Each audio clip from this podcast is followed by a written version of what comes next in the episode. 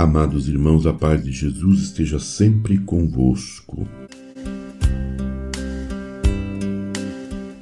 Continuando a nossa leitura atenta do documento de São Paulo VI, Mariales Cultos.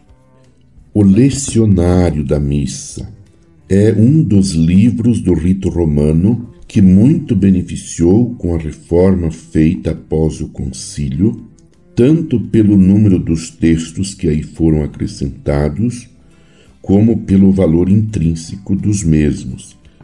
Trata-se efetivamente de textos que contêm a palavra de Deus, sempre viva e eficaz, conforme Hebreus 4:12. Esta exuberância de leituras bíblicas permitiu que se expusesse em ordenado ciclo trienal toda a história da salvação e que se apresentasse de uma forma mais completa o mistério de Cristo. Daí resultou, como consequência lógica, que o lecionário contém um número maior de passagens do Antigo e do Novo Testamento a respeito da bem-aventurada Virgem Maria. Aumento numérico, este não avulso, todavia, de uma crítica serena, porque foram coligidas unicamente as leituras que, ou pela evidência do seu conteúdo, ou pelas indicações de uma exegese acurada e bem apoiada pelos ensinamentos do magistério, ou por uma sólida tradição, podem considerar-se se bem que de modo e em grau diferente, de caráter mariano. Importa observar, além disto, que estas leituras não se encontram apenas na altura das festas da Santíssima Virgem, mas são proclamadas em muitas outras ocasiões. Assim, sucede em alguns domingos ao longo do ano litúrgico e nas celebrações de ritos que interessam profundamente a vida sacramental do cristão e as suas opções, bem como os momentos alegres ou penosos de sua existência. Também o reestruturado livro do ofício das horas, ou a liturgia das horas, encerra preclaros testemunhos de piedade para com a mãe do Senhor.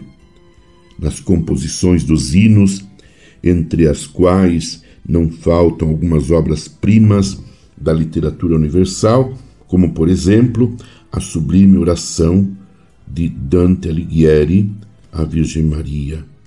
Depois, nas antífonas com que se conclui a recitação cotidiana do ofício, implorações cheias de lirismos, às quais se acrescentou o célebre tropário Subtum Presidium, venerando pela sua antiguidade e admirável pelo seu conteúdo nas preces colocadas no final de laudes e vésperas em que não é raro encontrar-se o confiante recurso à Mãe de Misericórdia, na seleção vastíssima, enfim, de páginas marianas devidas às penas de autores que viveram nos primeiros séculos do cristianismo, na Idade Média e na Idade Moderna.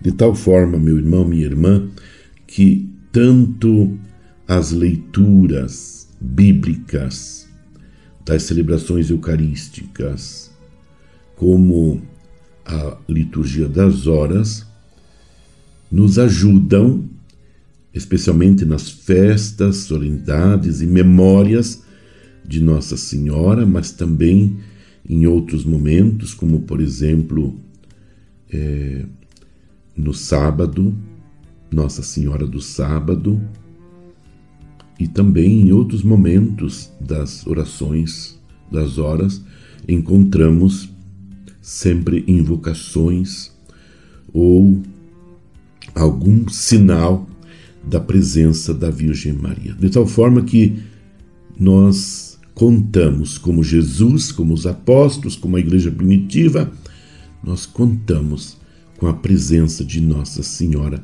em nossa vida, nos acudindo, nos acolhendo, nos abençoando, nos protegendo. Permaneçamos com ela em oração, intercedendo por toda a igreja. Abençoe-vos, Deus Todo-Poderoso, Pai e Filho e Espírito Santo. Amém. Você ouviu Palavra de Fé com Dom Celso Antônio Marchiori.